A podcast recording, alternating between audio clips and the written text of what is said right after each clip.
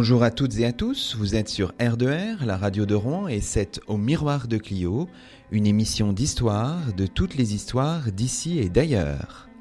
À la réalisation Samuel Guerrier, au micro Luc Dérault. L'émission est diffusée pour la première fois le deuxième et le quatrième dimanche de chaque mois entre 10h et 11h. Elle est disponible à l'écoute et peut être téléchargée sur notre page dédiée sur le site de la radio asso-r2r.fr et vous pouvez réagir au déroulement, au contenu de cette émission en nous retrouvant sur Twitter avec le mot-clé au miroir de Clio.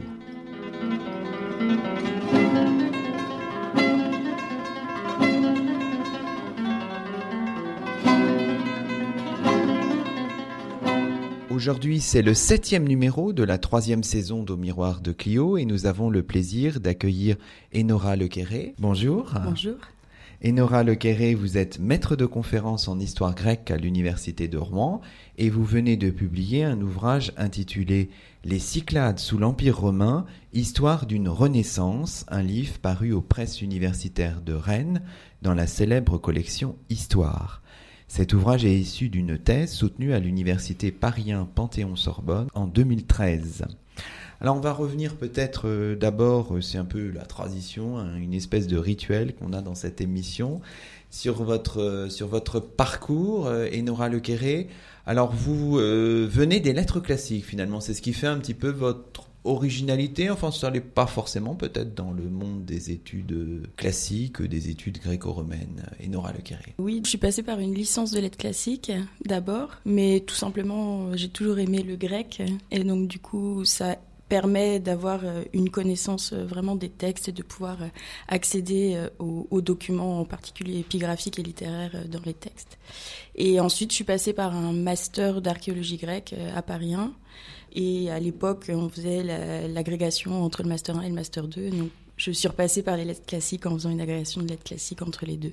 Et ensuite, j'ai fait une thèse de doctorat à l'Université de Paris 1 en partenariat avec l'École française d'Athènes. Le lien pour vous entre euh, les lettres classiques et l'histoire, c'est fait de, de, manière évidente euh, Oui, surtout entre l'histoire et l'archéologie. En fait, depuis vraiment toute petite, j'ai toujours dit que je voulais être archéologue. Et, euh, et c'est vraiment au collège, en fait, c'est par l'intermédiaire d'une professeure que j'ai eue en grec ancien, qui était absolument, enfin, qui m'a vraiment transmis sa passion. Et ensuite, j'ai toujours été à la fois dans, dans, le grec et dans la langue, et à la fois dans l'archéologie et l'histoire ancienne. J'ai toujours trouvé que c'était, ça formait un tout, et que euh, c'était bien d'essayer d'avoir des, des, compétences diverses pour euh, comprendre le, le, monde grec ancien. C'est-à-dire que essayons de comprendre un peu les choses. Finalement, quand on étudie ces, ces, périodes anciennes, on est forcément dans une espèce de, de transdisciplinarité ou de, il faut, faut maîtriser plusieurs disciplines. On est au croisement de, de disciplines. Euh, Plus peut-être que pour d'autres périodes de l'histoire ou Non, non, non, non, je pense pas. C'est juste vraiment moi ce qui m'intéressait en fait, la manière. Et d'ailleurs, ça va se voir finalement dans, après dans, dans, dans la thèse que j'ai faite et dans le livre que j'ai fait, c'était la manière pour moi d'aborder les choses où j'avais Enfin, j'ai un besoin de justement de cette transdisciplinarité pour euh, peut-être euh, arriver à mieux comprendre les phénomènes. Mais je pense pas du tout que ça soit une obligation. Euh, c'est vraiment plutôt un parcours personnel et une réflexion aussi qui est liée à la formation que j'ai eue. C'est en particulier. Enfin, il y a eu beaucoup de séminaires à Paris 1.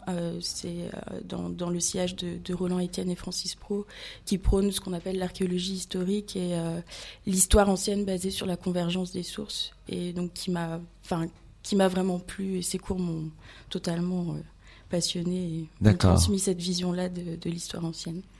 Alors, on va bien sûr longuement parler longuement de votre de votre ouvrage qui est le fruit de cette euh, cette thèse, mais peut-être euh, avant d'aborder directement le sujet qui est au cœur de votre thèse et puis du livre qui en qui en est tiré, évoquons un petit peu cette euh, fabrication de la thèse, ces années de préparation. Alors, vous avez obtenu une allocation doctorale qui était fléché, je crois que c'est ça, euh, c'est le terme qu'on utilise, en lien avec euh, l'école française d'Athènes, qui est une institution euh, remarquable. On en a longuement parlé ces dernières semaines dans, cette émission. Vous avez eu donc des conditions de travail relativement euh, optimale. Oui, on peut dire ça, ou même euh, exceptionnelle, je pense, parce que du coup, ça permettait, et c'est une, une, allocation donc qui, qui m'était donnée par l'université de Paris 1, mais c'est en, quelque sorte un, un, partenariat ensuite avec l'école française d'Athènes, qui m'a donné pendant trois ans euh, la carte de la bibliothèque, donc avec un accès à la bibliothèque 24 heures sur 24 et 7 jours sur 7, et aussi qui me permettait, enfin me remboursait les, les billets d'avion entre Paris et Athènes pendant trois ans et ce qui m'a permis de, de, passer pratiquement chaque année six mois euh, en Grèce, et en particulier dans les Cyclades, qui m'a permis ensuite d'obtenir une bourse grecque pour ma dernière année de thèse, euh, la quatrième année. D'accord, donc euh, des conditions vraiment tout à fait exceptionnelles, vous le, vous le disiez. Une thèse, ça se termine par, par une soutenance. C'était un moment que vous jugez euh, important dans votre parcours? C'est un moment solennel qui vous a apporté des choses ou c'était simplement une clôture ou une étape euh, comme une autre? Finalement Ou est-ce que vous l'avez Comment avez-vous vécu ce, moment de la soutenance? Donc je crois que c'était en 2013. Hein, oui, oui, en octobre 2013. Non, pour moi c'était vraiment oui, un, moment très important euh, qui était je sais, je sais pas, qui, qui, qui mettait fin vraiment à un, parcours de, de, longue haleine, mais et en même temps que j'attendais avec euh, assez d'impatience parce que c'est toujours très agréable, c'est long, mais c'était vraiment très très enrichissant d'avoir tous les retours bah, des, membres du jury et des, spécialistes qui étaient qui étaient là sur sur ce travail de, plus de quatre ans euh, et c'est vraiment un moment important, mais qui permettait aussi de de lancer, enfin d'ouvrir sur une nouvelle période euh, justement de, des recherches. D'accord. Alors donc cette thèse est devenue un livre en peu de temps finalement. Hein. C'est assez rare de voir euh, ce, ce, ce, ce, peu de mois qui sépare votre, votre soutenance de la publication du, du livre. Il a fallu réduire, comment ça s'est passé? Trouver un éditeur et puis peut-être, j'imagine, réduire aussi ce, oui. Euh, c'est ce travail, forcément. Il a fallu beaucoup réduire. Alors déjà aussi, il y, a, des choses toutes simples, c'est que les exigences euh, d'une thèse, qui reste quand même un travail académique, euh, sont assez différentes après des, des, des exigences d'un livre scientifique. Et après, le problème, c'est que ma thèse faisait trois volumes. Euh, donc un gros volume de texte, un très gros volume d'annexes aussi avec tous les corpus de matériel et puis euh, un volume de planches. Et donc c'était pas lisible euh, en l'état et donc j'ai remanié tout ça pour faire un livre qui reste quand même assez gros, mais donc il y a un travail de réécriture, de réécriture, oui, de réécriture, et puis qui permettait aussi de, de, de prendre en compte toutes les remarques des membres du jury, toutes les, puis une réduction aussi avec des choses qui étaient pas forcément utiles ou qui pouvaient être après avoir une place ailleurs dans, dans, un article, par exemple, pour, pour en transformer en quelque chose d'à peu près. Parce que vous publiez dans une collection euh, qui est euh, assez connue dans le milieu des historiens, qui est très bien diffusée. L'ouvrage est, pas très cher. Votre, euh, comme l'ensemble de, des ouvrages de cette collection, votre objectif, c'est aussi d'avoir une certaine forme de diffusion quand même pour pour votre ouvrage, ne pas tomber dans quelque chose de plus spécialisé, parce qu'il y a d'autres éditeurs dans pour les études euh, gréco-romaines qui sont plus plus ciblées, plus voilà. Là, c'est quand même quelque chose qui ouvre, j'imagine, un petit peu la diffusion. Euh, oui, ce, qui me plaisait, c'est la la politique des purs, c'est-à-dire que alors certes, j'ai dû réduire euh, grandement le nombre des illustrations, par exemple, par rapport au volume de planches que j'avais, où là j'ai dû réduire et c'est seulement en noir et blanc.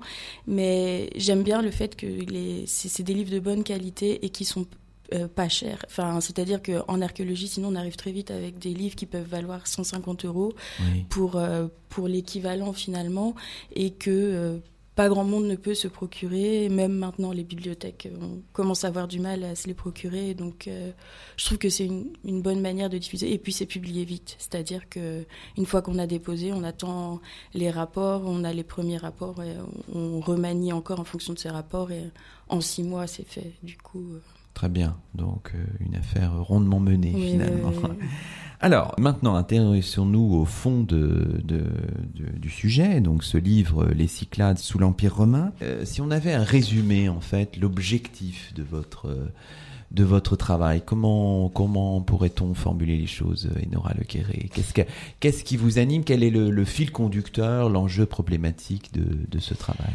Le principal enjeu, ce que j'explique, euh, enfin, et puis même tout au, tout au long du livre, c'est que euh, pendant euh, des années et même des siècles de recherche, c'était les Cyclades sous l'Empire romain, c'était vraiment vu comme comme euh, un monde euh, totalement en déclin, en décadence, qui aurait suivi le même modèle que Délos, qui forme le centre de ces îles, qui euh, a, subi, on va dire, de, nombreux événements au 1er siècle avant Jésus-Christ. Et c'était un peu ma volonté, c'était de, refaire jaillir toute la documentation qu'on pouvait avoir sur ces îles qui ont été oubliées à cette période, euh, pour essayer d'en avoir, enfin d'analyser ce qu'a été la vie de ces sociétés insulaires euh, au moment de l'hégémonie romaine et de montrer qu'elles n'étaient pas que ces îlots de désespérance. Euh, que déjà les anciens à l'époque antique se, plaisaient à, à décrire pour, pour les îles. Donc il y a une, forme d'objectif historiographique, aller en quelque sorte au-delà d'une espèce de, de, légende noire en fait du déclin, etc. Vous allez, vous essayez d'y aller, d'aller contre ça. En fait. Oui, d'aller contre ça. Alors toujours euh, en, restant aussi modéré, on peut pas. Les Cyclades, c'était pas non plus des grandes. Il faudrait pas tomber dans l'excès inverse. Dans l'excès inverse, mais juste montrer qu'il y, avait, euh, il y avait une vie, que ces petites îles, même si elles étaient aux marges, euh, aux marges de tout, et, et, de fait, même, je pense qu'on y reviendra par leur, leur, leur géographie, était totalement intégré euh, à, l'Empire romain de la même manière euh, que, que d'autres cités. Et parfois même, ça a réservé des surprises. Certaines îles euh, ont connu une prospérité économique qu'elles n'avaient jamais connue auparavant dans, dans l'Antiquité. Alors, regardons maintenant vraiment le, le cadre géographique de, vos, de, votre étude. Vous abordez la question dans votre ouvrage, vous posez la, la question, finalement, c'est pas si évident que ça. Hein. Qu'est-ce que ça veut dire les Cyclades? Est-ce que d'ailleurs, est-ce que c'est un ensemble cohérent dans l'Antiquité? Comment le nomme-t-on, etc. Toutes ces questions qui sont, hmm. qui sont si complexes, Nora Le Quéré. Alors non, c'était difficile au départ même pour choisir finalement euh, quel, quel allait être le cadre précis euh, de cette thèse, tout simplement parce que donc le terme de Cyclade existe dans l'Antiquité puisque ça vient justement du, du, grec kyklos qui veut dire le cercle et euh, qui était en rapport avec le fait que ces îles forment un cercle autour de Délos au milieu de la mer Égée. Mais la définition était difficile parce que même pour les géographes et les historiens de l'Antiquité, ils n'ont jamais regroupé ni les mêmes îles ni le même nombre d'îles euh, derrière ce terme. Et donc, il y en a toujours certaines qui sont toujours là, et puis d'autres sont rattachées, soit avec euh, la crête, soit avec les sporades, soit avec le dodécanèse. Donc, c'est vraiment difficile d'avoir euh, une vision, on va dire, très précise, et c'était pas défini très précisément dans l'Antiquité. On se rend compte que ce sont des îles qui ont quand même une, qui forment une unité géologique et climatique. Et en fait, finalement, j'ai fait une analyse de, tous les textes antiques qui, qui, parlaient de ces îles et des Cyclades, et j'ai regrouper en fait le, plus grand nombre d'îles qu'on trouvait communes à, tous les auteurs. On se rend compte qu'en fait ça correspond à peu près à euh, la définition qu'on a, notre définition moderne des Cyclades. Parce qu'il y a une définition moderne aujourd'hui, c'est très bien circonscrit les Cyclades, ou est-ce que c'est il y a toujours des questions de limites de frontières qui sont Alors il y en a eu, ça a été, et c'est toujours très très problématique. Euh, en particulier, il y a eu une réforme euh, enfin régionale, on va dire, en Grèce il y a peu, et où on se rend compte qu'il y a encore certaines îles qui sont aux marges, on ne sait pas bien où les faire rentrer, et, et euh, en particulier les îles de l'Est, comme Astipalea, qui sont parfois euh, regroupées avec les unes ou avec les autres. Mais dans l'ensemble, là, y a la définition, on arrive, enfin, on voit bien ce qui On arrive à circonscrire cet ensemble, oui. Alors, est-ce qu'on pourrait, pour nos, nos éditeurs qui sont peut-être un peu perdus dans cette géographie, citer les principales îles des Cyclades? Ça nous évoque bien sûr des choses, mais parfois c'est un peu nébuleux tout ça. Oui, euh, alors celles qui sont les plus connues, évidemment, c'est pour le tourisme, c'est euh, Mykonos et Santorin, qui sont en plus euh, enfin, très belles et pour leur, euh, géologie en particulier pour Santorin. Mais il y a de nos jours plus d'une vingtaine d'îles encore habitées, presque une trentaine même, donc vraiment avec celles qui sont les plus grosses, c'est Naxos, Paros, Tinos, Andros, et puis des beaucoup plus petites qu'on appelle même les petites Cyclades, et qui sont des petits îlots, et puis ensuite des dizaines et des dizaines d'îlots inhabités ou, ou, juste euh, avec quelques maisons euh, de villégiature euh, dessus. Et toutes ces îles, vous les avez sillonnées vous-même à l'occasion de ce, cette préparation de, de, la thèse puis de l'ouvrage? Oui, et donc c'était un des grands intérêts de, de, ce, de, ce, sujet. Et ce qui m'a plu d'ailleurs, c'est-à-dire que même pour l'anecdote, c'est la première fois que je suis allée à Delos, c'était mon, mon, directeur de, master qui m'y a emmené pour, pour fouiller. Et je suis vraiment tombée littéralement amoureuse de, de, la Grèce et, de ses îles. Et c'est à partir de là que j'ai demandé à mon directeur, mais j'aimerais bien travailler euh, là-dessus. Et ensuite, ce que j'ai fait, c'est que pendant ces trois ans, à chaque fois que j'avais des mois euh, euh, libres, j'ai entièrement sillonné toutes les îles. Alors, pas exactement toutes, parce que pour la, la pour ma thèse et pour mon travail, j'ai choisi uniquement celles pour lesquelles on avait des témoignages d'une cité ou d'une communauté qui vivait sur ces îles à l'époque romaine. C'est-à-dire que certaines, on sait qu'il euh, euh, y avait eu une communauté, une cité à l'époque classique, à l'époque archaïque. Il n'y en a plus à l'époque romaine, donc je ne les ai pas intégrées dans, dans dans la, réflexion. Mais sinon, oui. D'accord. Donc, près d'une vingtaine. Alors là, on, rêve un petit peu. Alors, euh, retournons à notre sujet. Donc là, on a compris hein, le cadre géographique.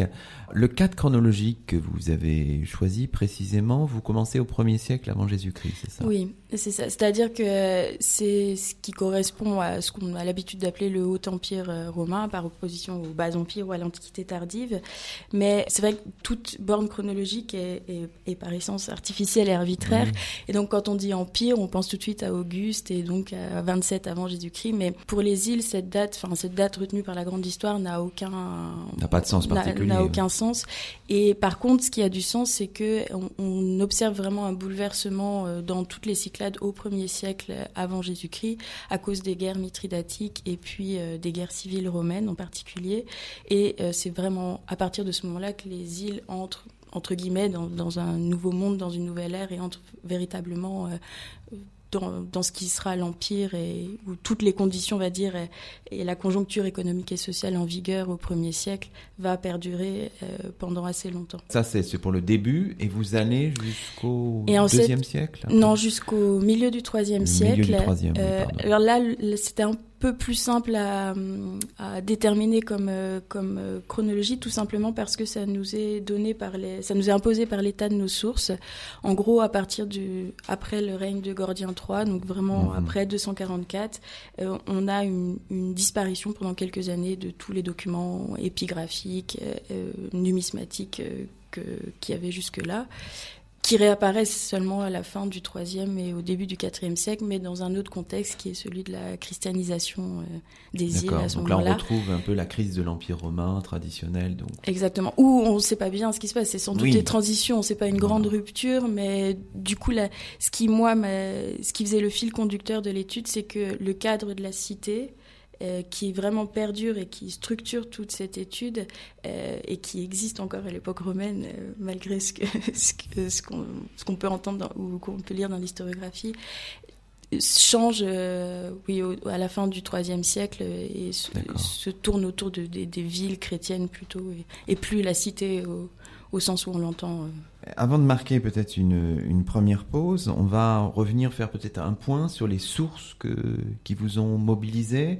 Vous êtes allé, bien sûr, euh, tous azimuts, j'imagine, euh, à la fois des textes, mais aussi euh, des sources épigraphiques, j'imagine, Nora Le Oui, enfin, j'ai essayé. Le, but, c'était vraiment dans ce dans cette volonté de la de la convergence des sources, c'était d'essayer euh, entre guillemets euh, de faire feu de tout bois, mais comme on est souvent obligé de le faire en histoire ancienne, et d'essayer de rassembler l'intégralité autant que possible des, sources euh, archéologiques pour les Cyclades impériales. Donc à la fois, il y a les textes littéraires, évidemment. j'ai fait ensuite un corpus de toutes les inscriptions de, des, des Cyclades de cette époque, donc qui sont, il y en avait plusieurs centaines, qui sont pour la plupart des inscriptions grecques. On a très très peu d'inscriptions en latin. Mais j'ai aussi euh, fait le catalogue des monnaies frappées par ces cités pendant ces trois siècles, et ensuite euh, travaillé sur euh, l'architecture. Après, en se déplaçant sur, sur place, c'est beaucoup mieux. Et tout ce que je pouvais avoir sur la céramique, les amphores, enfin en gros tout le matériel, la, statuaire évidemment. D'accord, donc tout ce qui était possible de, de, de récupérer.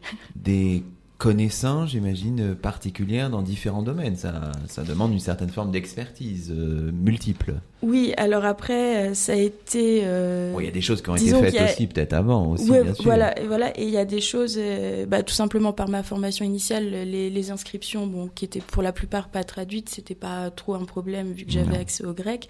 Par contre, euh, oui, ça m'a donné aussi du fil à retordre pendant pendant mes années de thèse. La numismatique, j'en avais jamais fait. Il a vraiment fallu que je, je m'y mette et, sérieusement pour pour comprendre et assimiler ce matériel et, et le présenter d'une manière euh, la plus maîtrisée qui soit. Très bien. Bon, bah écoutez, on va poursuivre cette conversation.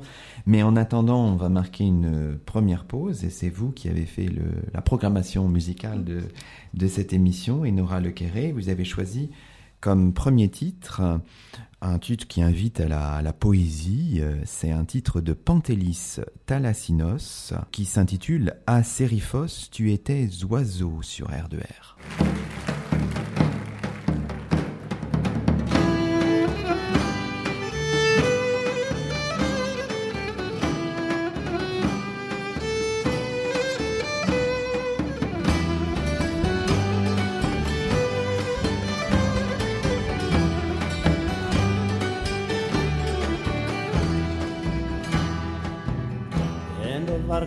Βαρκάκια στη σειρά το πιο μικρό θα πάρω.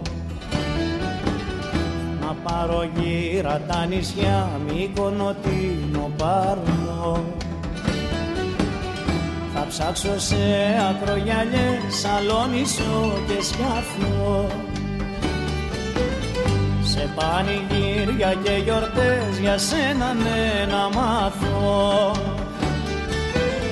Στη Σεριφό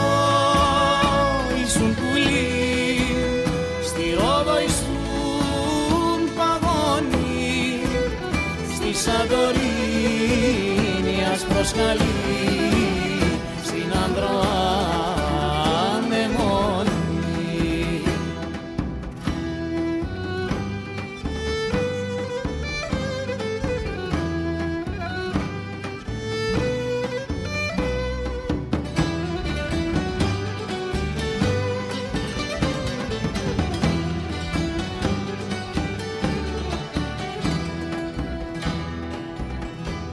Μέσα σ' αλάργινα νερά βαρκούλες αρμενίζουν Όλες τις χάντρες του ουρανού γοργόνες σε στολίζουν Το μάθανε στην Αμοργό, στην Ήδρα στο Μαντράκι. Πως κάποια μέρα θα χαθώ για σένα βρε μικράκι. Στη Σεριφό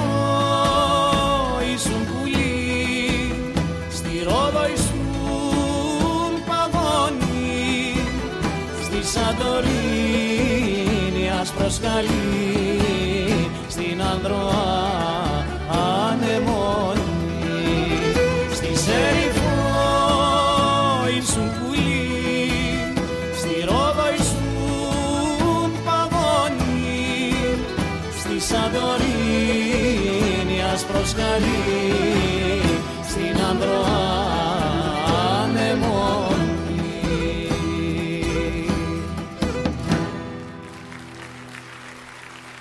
C'était Pantélis Thalassinos sur R2R, un titre euh, qui s'intitule À Sériphos, tu étais oiseau. Vous écoutez Au miroir de Clio, l'émission d'histoire de la station, et nous sommes toujours en compagnie d'Enora Lequéré, maître de conférence en histoire grecque à l'université de Rouen, et auteur d'un livre qui vient tout juste de paraître aux presses universitaires de Rennes, un livre intitulé Les Cyclades sous l'Empire romain, histoire d'une renaissance. Alors à l'instant, Enora Lequéré ont présenté un petit peu votre parcours comme c'est la tradition dans cette euh, émission. On revenait sur le projet de, votre livre. Alors maintenant, on va euh, aller plus loin dans, la découverte de votre travail. En revenant peut-être d'abord sur... Euh, l'inscription des Cyclades dans le système ou dans l'Empire romain, sous le Haut Empire, euh, donc au début de, de, notre ère, au premier ou au deuxième siècle de notre ère, la plupart des îles euh, des Cyclades dépendent de la province d'Asie, mais il n'y a pas de statut administratif euh, unique en quelque sorte. Oui, alors ça c'était ce qui était sans doute le plus intéressant et, à, démontrer aussi et, pour en fait mettre fin à tous les préjugés qu'il y avait eu sur ces, inscriptions cette inscription des Cyclades dans, dans, on va dire, l'histoire politique et administrative de l'Empire romain. C'est bon, tout ça, euh, c'était très clair. Il n'y a jamais eu de province des Cyclades, euh, qui était la, la provincia, c'est-à-dire l'unité de base de la gestion administrative de l'Empire. Mais quand on se penche sur la documentation de plus près, on se rend compte que finalement, elles n'ont jamais été euh, rattachées à la même province. Et on a donc systématiquement un espace qui a été fragmenté entre Athènes d'un côté, et donc la province d'Achaïe, pour euh, Délos, pour Kéos et peut-être aussi pour Mykonos. Et puis toutes les autres îles étaient rattachées euh, à la province d'Asie. Et donc on voit que, et c'est ce que j'essaie de démontrer en tout cas dans, une, dans plusieurs chapitres de la première partie du livre, que il n'y a jamais eu de statut unique et que même administrativement, elles n'ont jamais été considérées comme, euh, comme un tout. Hein. Donc la plupart dépendent, parce que c'est une très grande majorité, hein, c'est ça, dépend de, de la province d'Asie. Bah, toutes sauf deux ou trois. Alors c'est lié à, à l'histoire, c'est-à-dire que Délos a toujours euh, été, enfin pratiquement toujours une, une, sorte de dépendance athénienne, et donc elle le reste pendant euh, l'époque romaine, et donc de fait elle est rattachée plus ou moins, on va dire, à la, à la, à la province. Et la même chose pour Kéos, et là c'est un peu plus mystérieux, on ne sait pas bien les, les raisons. Euh, J'essaie d'expliquer justement, il y a plusieurs hypothèses qui peuvent expliquer euh, cela. Et Mykonos, où c'est là pour le coup, Kéos et Délos, on, on, en est sûr, et Mykonos où il y a des indices qui prouveraient que peut-être, mais on, on, on, connaît peu de choses sur Mykonos euh, à l'époque romaine, donc c'est difficile à dire. Peu d'inscriptions. Il y a oui, il y a peu d'inscriptions, il y a peu de, de, de trouvailles pour l'époque romaine à part quelques monnaies, très très peu d'inscriptions, euh, peu de textes qui nous, qui nous, qui nous mentionnent cette île. Alors qu'ensuite, pour les autres Cyclades, c'est très clair puisque on a la mention des, des, gouverneurs des provinces, euh, on a même certaines inscriptions, par exemple à, Terra, qui nous nomme et qui nous dit notre, euh, notre gouverneur, notre, notre province, l'Asie. Et les, relations sont très fortes avec la capitale de cette province qui est Éphèse. Et bon, c'est vrai que c'est ça qui mettait fin à tout un doute parce que du fait que les Cyclades sont rattachées à la Grèce de nos jours et, et non, par exemple, à la Turquie, on a toujours dit qu'elles formaient, euh, ou presque toujours, qu'elles étaient entièrement intégrées à la province d'Achaïe, et, et, ce qui n'est pas le cas. Ce qui n'est pas le cas, oui. Alors, il y a une fragmentation administrative, mais il y a quand même une, une forme d'unité fiscale. Enfin, que ce soit euh, les unes ou les autres, elles sont sous la coupe fiscale de Rome, bien sûr. Oui, et c'est ça qui euh, ensuite euh, m'a intéressé. Donc ça, c'est un autre chapitre où j'étudie le, fonctionnement de la fiscalité romaine dans l'archipel et euh, où je montre en fait que cette fiscalité a été un puissant facteur de, d'organisation administrative, tout simplement parce que euh, presque toutes les réformes administratives qui ont touché directement les Cyclades, il y en a peu où on nous mentionne vraiment les Cyclades en tant que telles dans, les inscriptions, on voit qu'elles sont euh, toujours liées à différentes révisions du statut fiscal des îles par le pouvoir romain, en particulier à partir du, du deuxième siècle euh, après, après Jésus-Christ. C'est sans doute la, seule chose que, les Romains ont utilisée pour, pour intégrer euh, ce, cet espace qui finalement les intéressait que peu, qui était sans doute trop aux marges et euh, seulement à certains moments de l'histoire, euh, en particulier quand ils ont vu qu'ils pouvaient en tirer un tribut peut-être plus important ou un impôt plus important, ils ont transformé ce, statut-là. Mais comme d'autres parties, on va dire, comme d'autres régions plus historiques de l'Asie aussi, qui sont toujours mentionnées avec les Cyclades et qui sont dans le même dans la même situation. Pour euh, faire cette étude de la, de la fiscalité, vos sources, on le disait tout à l'heure, ce sont essentiellement euh, les monnaies, euh, c'est ça ou... Les monnaies et beaucoup l'épigraphie, c'est-à-dire que j'ai essayé aussi de, de, de, définir le type de taxes et d'impôts auxquels les îles étaient soumises, parce qu'en fonction des provinces et même des cités dans les provinces, les, les taxes ne sont pas les mêmes, et aussi d'évaluer le montant euh, de, de ce tribut dû à Rome dans chaque île. Alors il y a certaines îles où on n'a absolument rien, et on peut pas, on peut rien en dire. Par contre, on a la chance pour d'autres d'avoir des documents très précis, avec même des montants. Par exemple, à Tinos, on sait qu'un seul citoyen a, donné de l'argent pour payer l'impôt euh, qui est normalement dû par tous les citoyens. Et donc, grâce à des calculs, on arrive à savoir exactement le montant précis de, de, de cet impôt dû par Tinos ou dans d'autres îles comme euh, Terra, donc qui est l'actuel Santorin, on a un document euh, remarquable qui est un cadastre et donc qui nous permet de savoir exactement quel type de bien Pour était imposable. Alors là, c'est un peu plus tardif, c'est la fin du IIIe siècle, mais donc qui permet déjà de d'avoir une vision, euh, surtout ce qui est important sur le, les terres et ce qui est mis en culture dans les Cyclades à ce moment-là, et donc on voit que c'est les terres arables, les oliviers, la, la vigne qui est, qui est imposée et, et ça nous permet de voir aussi qu'il y a un tout petit nombre de familles qui possèdent pratiquement des, des, terres à Terra à, ce moment-là. Oui, de l'étude fiscale, on peut passer à l'étude sociale un petit mmh. peu avec ce genre de sources. Alors, un instant, un point méthodologique hein, pour euh, des historiens qui ne sont pas spécialistes de ces périodes. Euh, la question se pose toujours comment peut-on réussir à faire de l'histoire avec des sources aussi parcellaires euh, ça, ça, doit être très très compliqué méthodologiquement parlant parce que vous avez des petites choses éventuellement pour des périodes tout à fait différentes. Donc ça doit être très très difficile à, de manipuler toutes ces, ces données fragmentaires éclatées en quelque sorte. Oui, et c'est pour ça qu'à mon avis, le, enfin surtout pour un sujet comme celui-là, dans, dans des îles où on a peu de, de, de, sources épigraphiques, ça n'a rien à voir par exemple avec Éphèse ou Athènes à la même époque. C'est pour ça que je pense que le croisement des sources était presque obligatoire. C'est-à-dire que ce qui nous manque d'un point de vue euh, épigraphique, on va réussir à le combler pour certaines îles parce qu'on va avoir plus de monnaie qui nous permettent de faire aussi euh, une étude de pourquoi on a frappé, quand, quel poids, etc. Donc qui nous donne aussi des choses sur la fiscalité par exemple, ou est croisé aussi avec des sources littéraires où Strabon nous parle d'une seule des îles qui est Yaros et où ils ont du mal. Il y a un, petit pêcheur qui va voir Auguste pour lui demander une réduction de l'impôt.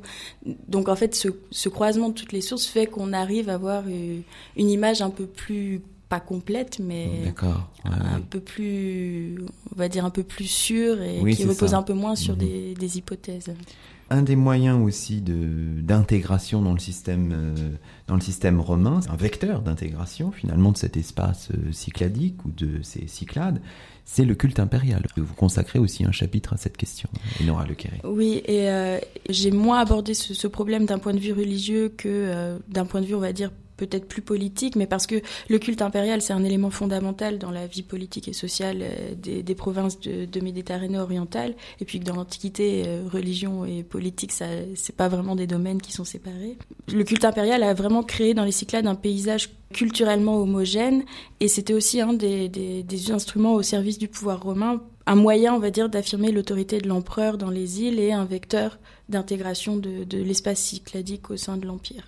Et donc j'ai essayé, là encore, euh, c'est un très bon exemple de convergence des sources, d'essayer de voir les différentes manifestations de ce, culte impérial dans, dans les différentes îles, en à partir de l'épigraphie, on peut voir où les prêtres de l'empereur, euh, les prêtres de l'empereur sont attestés et de quels empereurs. J'ai étudié aussi les statues impériales et les, portraits impériaux. Donc là, on se base sur la sculpture et la statuaire. Et puis ce que j'ai appelé la topographie du culte impérial, où là, euh, j'étudie vraiment les monuments construits ou transformés, parce que parfois c'était simplement des monuments qui existaient déjà, qu'on transforme pour accueillir le culte euh, de ces nouveaux dieux.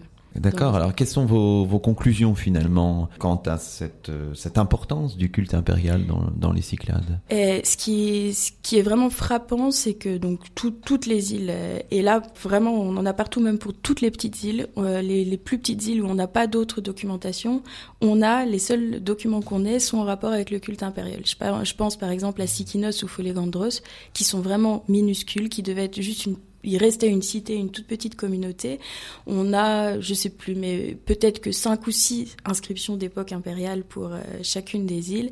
Et à Sikinos, il me semble, sur les cinq inscriptions, il y en a trois qui sont en rapport avec un prêtre, un prêtre du culte impérial et une avec un, empereur. Et c'est tout. Et on n'a rien d'autre sur le fonctionnement de cette cité. Donc ça veut dire qu'il y a une diffusion du culte mm. impérial importante. Oui, mais comme, euh, comme partout. Et, et, oui, on le voit aussi dans les. Les Cyclades n'échappent pas à la règle générale. Pas du tout. Et même, même si elles sont des petites, et même on voit avec le, peu de moyens qu'elles ont, eh ben, certaines ne vont pas construire un temple comme ça peut se faire dans des grandes cités, mais elles vont transformer un temple déjà existant en faisant, euh, par exemple, en transformant une petite salle au, bout d'une stoa ou au bout d'un portique ou au bout d'un temple pour y accueillir le culte de l'empereur.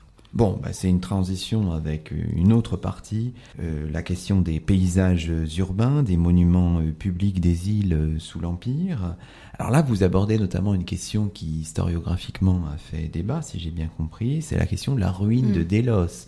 Alors, est-ce qu'après les catastrophes, dont vous allez nous rappeler un peu les modalités peut-être, de 88, 87 et de 69 avant Jésus-Christ, est-ce que Délos est ruiné pendant plusieurs décennies euh, ou est-ce que les choses sont un peu plus compliquées que ça finalement, Enora Le Quéré donc voilà, c'est ça qui est plus compliqué. Donc en gros, en 88 et, 69, ces dates sont à replacer dans, les, dans les guerres euh, contre Mithridate euh, au premier siècle avant Jésus-Christ. Et donc toutes les sources euh, littéraires et tous les historiens anciens nous rappellent que les, les, les, généraux de Mithridate sont arrivés sur l'île en 88, puis les pirates en 69, et qu'ils ont tout rasé, brûlé, pillé, etc. Donc on le sait et on peut le retrouver archéologiquement et même au niveau avec l'épigraphie que oui, il y a eu des événements tragiques, oui, toute la population qui était là euh, sur l'île a fui, mais ensuite, euh, ce qui est, ce qui est intéressant, c'est d'essayer de voir archéologiquement, on se rend compte que tout n'a pas été entièrement détruit à ce moment-là,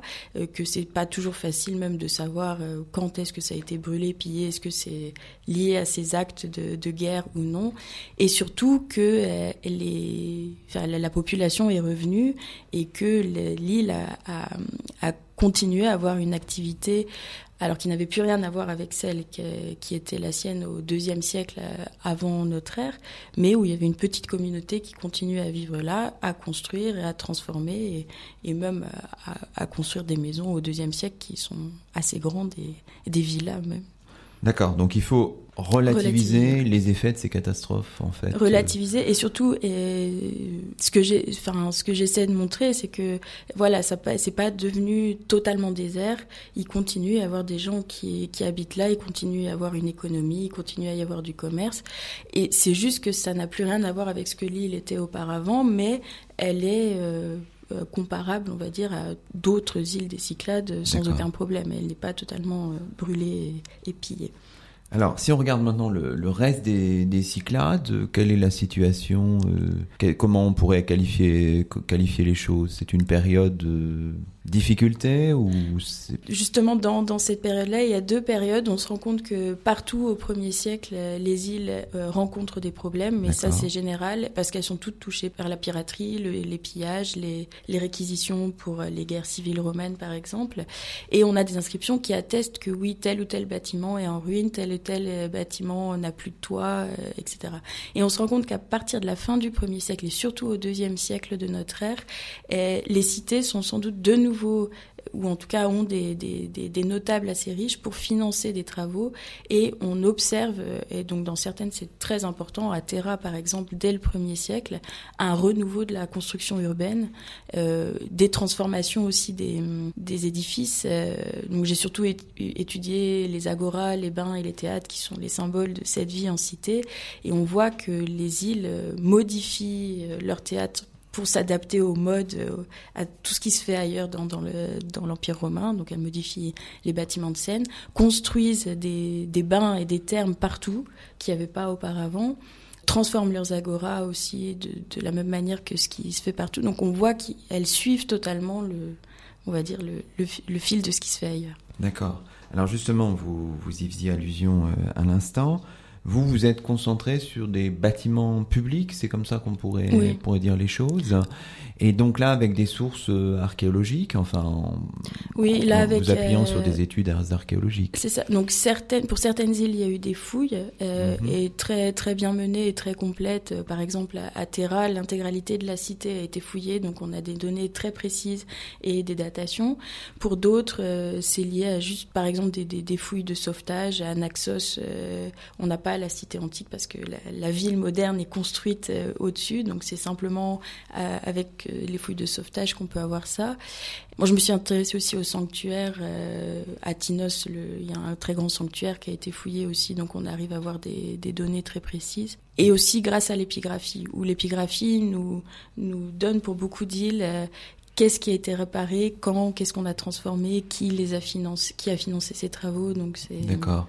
Vous intéressez aussi à la question du, du modèle euh, ou mm. des modèles euh, de ces de ces bâtiments. Et là, on voit qu'il y a une espèce de comment on pourrait dire ça d'adaptation en quelque sorte cycladique quoi. Hein. C'est l'emprise romaine, elle est là, mais il y a aussi euh, une forme de, mélange, enfin de, métissage en quelque sorte. Oui, et c'était ça qui m'intéressait beaucoup pour revenir sur un, problème qui a énormément fait débat, sur ce problème de la romanisation euh, de, des édifices, de, la culture, etc.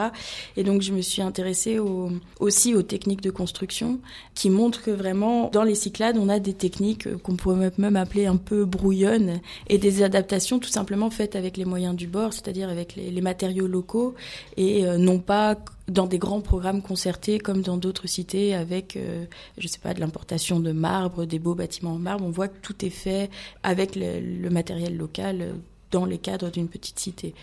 Mais en même temps, ce sont des îles qui n'ont jamais bénéficié d'une aide impériale pour la construction, contrairement à beaucoup d'autres cités sous l'Empire, et qui ne pouvaient aussi euh, compter que sur euh, la générosité de, certains citoyens un peu plus riches. C'était pour voir ces modèles et aussi les, quels étaient les modèles architecturaux utilisés.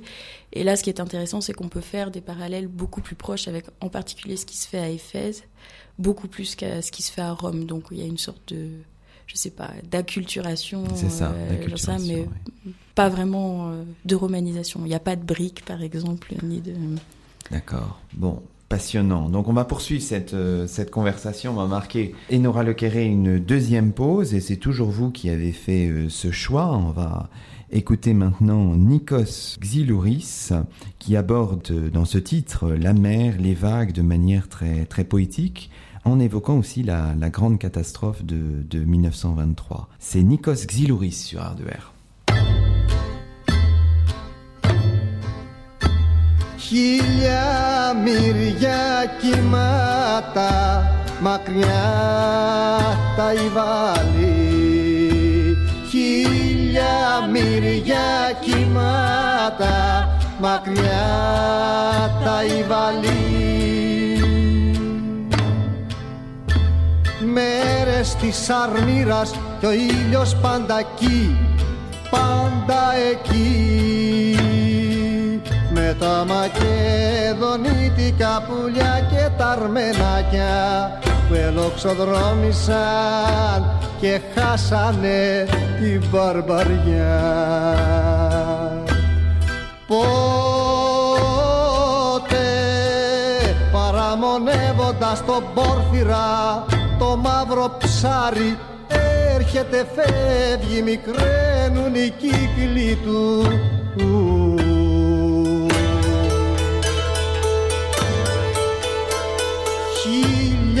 μυριά κύματα μακριά τα υβαλεί χίλια μυριά κύματα μακριά τα υβαλεί Μεγάλωσαν τα γένια μας η ψυχή μας αλλιώτεψε. Αγριεμένο το σκυλί γαβγίζει τη φωνή του. Βοήθα καλέ μου μη φαγωθούμε μεταξύ μας Χίλια μυριά κύματα μακριά τα υβαλεί Χίλια μυριά κύματα μακριά τα Ιβαλή.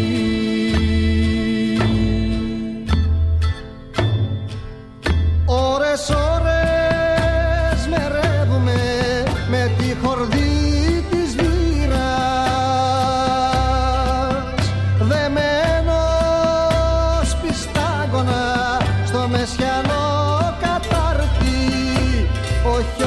ο τυφλός τραγουδιστής βράχνος προφήτης μασώντας τη μαστίχα του πενεύει την Ελένη.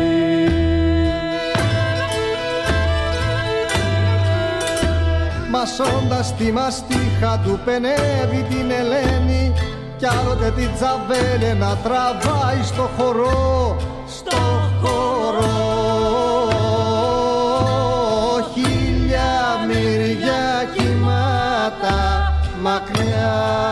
τα υβαλή χίλια μυριά κοιμάτα μακριά τα υβαλή Μεγάλωσαν τα γένια μας η ψυχή μας αλλιώτεψε. Αγριεμένο το σκυλί γαβγίζει τη φωνή του. Βοήθα καλέ μου μη φαγωθούμε μεταξύ μας. Χίλια μυριά κοιμάτα μακριά τα υβαλή. Χίλια μυριά κύματα μακριά τα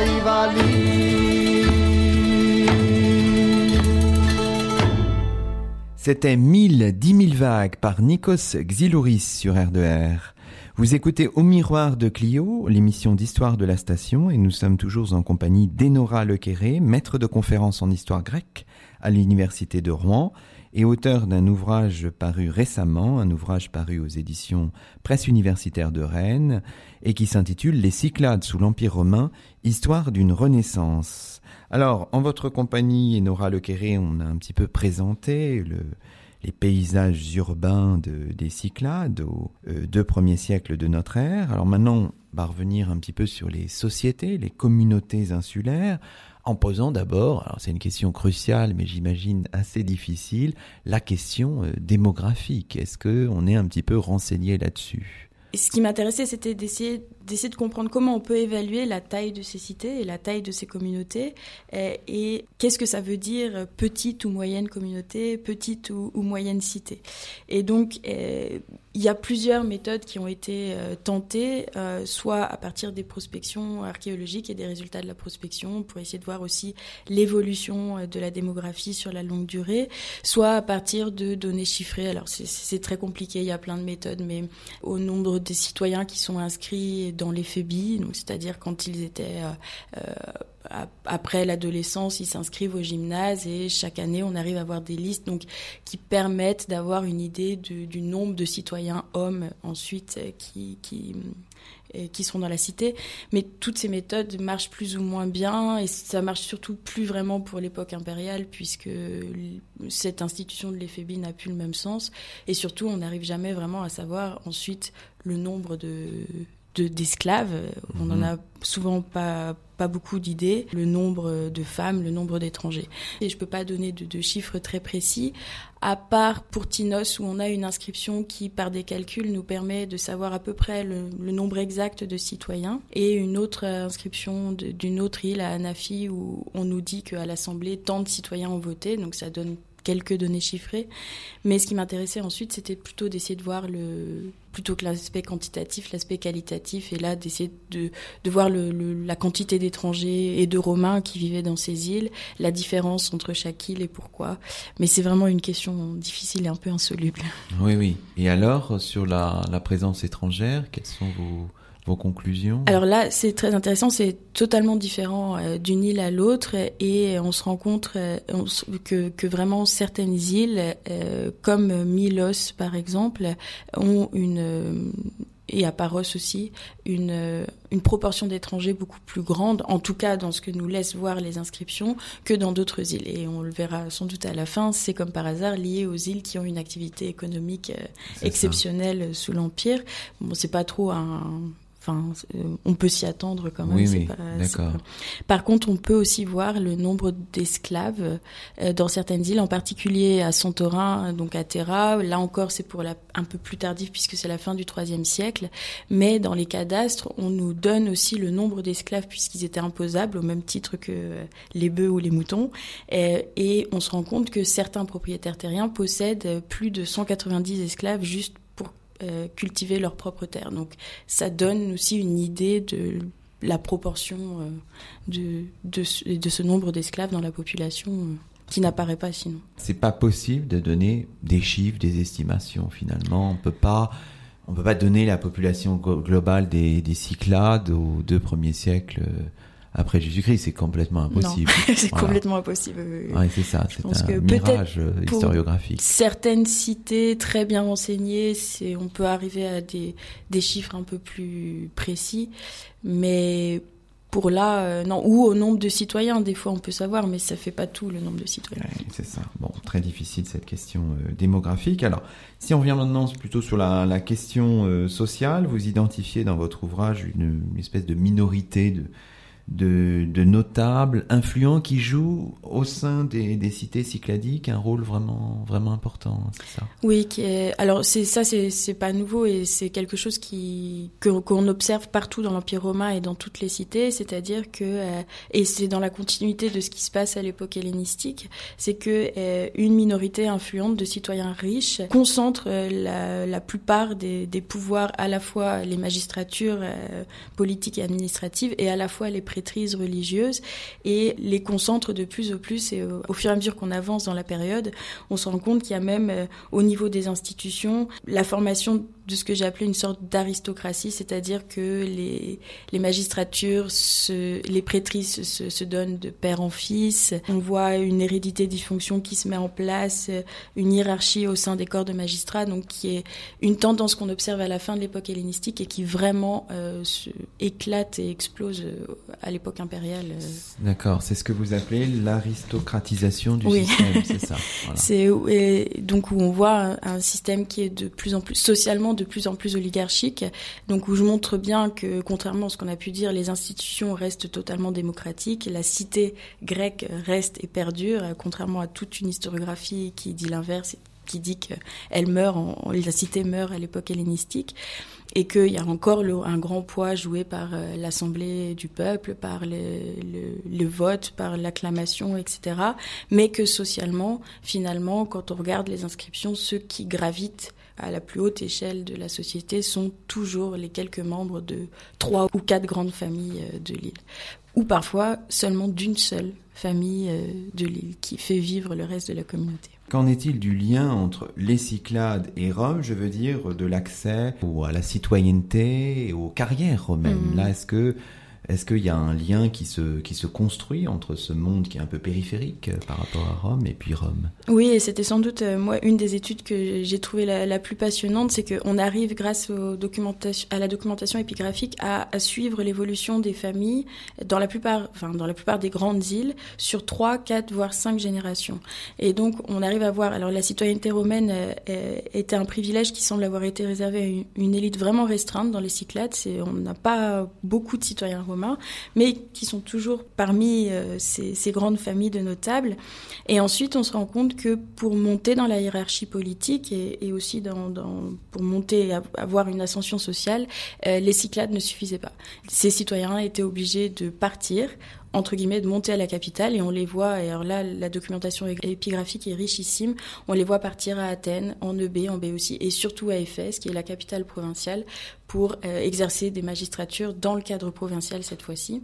Et on a des phénomènes générationnels euh, qu'on retrouve dans, dans plusieurs îles euh, qui sont communs, avec une sorte de, de fuite des élites, euh, comme on peut avoir une fuite des cerveaux, et euh, où entre la génération de l'arrière-grand-père et euh, l'arrière-petit-fils, euh, les, chaque génération est, est partie pour ne plus finalement jamais revenir dans les îles. L'ascension sociale passe par l'exil, en quelque sorte. Et oui, et donc là, ça montre une limite très forte des Cyclades de ce point Bien de vue-là. C'est ça, les limites de l'insularité. ouais, ouais, ouais, qui, qui un manque d'attractivité des Cyclades sur le, le plan politique et culturel.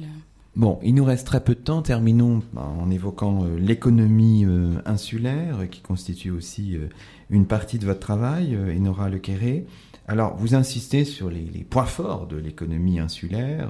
Alors, on peut en citer quelques-uns le marbre et le vin de Paros, les minéraux de Mélos, qui participent aussi à l'inscription finalement des Cyclades dans l'ensemble de l'empire euh, de l'empire romain. Elles sont pas euh, fermées, hein, elles sont ouvertes euh, à l'ensemble de la Méditerranée finalement. Oui, c'est ça. Alors c'est j'ai choisi parce que bien sûr on ne peut pas tout traiter. Ça aurait pu être une étude en, soi et donc certains types de produits qui étaient produits par les îles et, pour en étudier un peu la commercialisation et surtout pour mettre aussi en, en exergue ce qui changeait sous l'Empire romain par rapport aux époques précédentes. Et on le voit en particulier avec le marbre de Paros où toute l'extraction et la commercialisation de ce marbre euh, change entièrement entre les époques précédentes, le marbre de Paros était extrait depuis l'époque archaïque, et l'époque romaine, où les carrières de marbre deviennent propriété impériale, et donc sont entièrement gérées uniquement par des, fonctionnaires impériaux, en particulier des affranchis et des esclaves impériaux,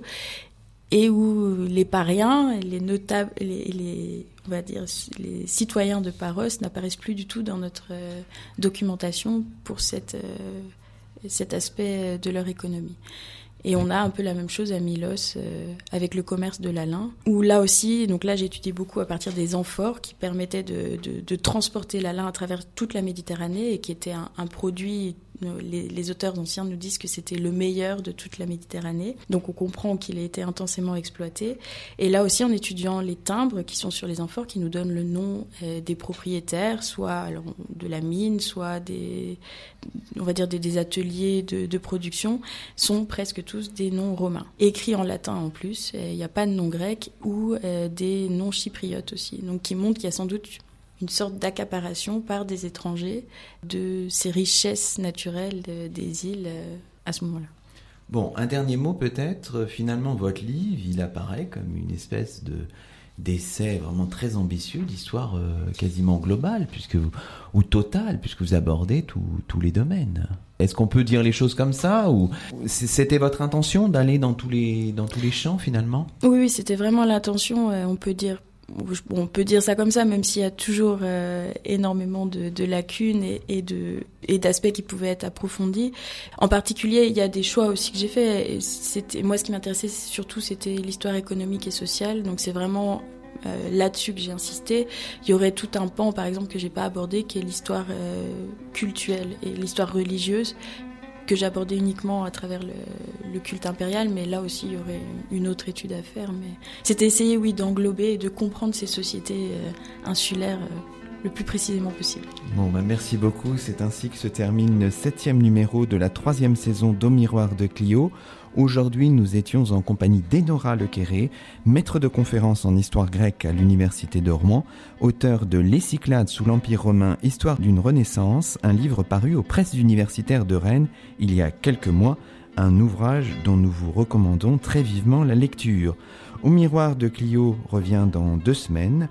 Vous pouvez retrouver toutes nos émissions sur la page d'Au miroir de Clio sur notre site asso-r2r.fr en particulier les trois numéros enregistrés à l'école française d'Athènes. À très bientôt sur R2R.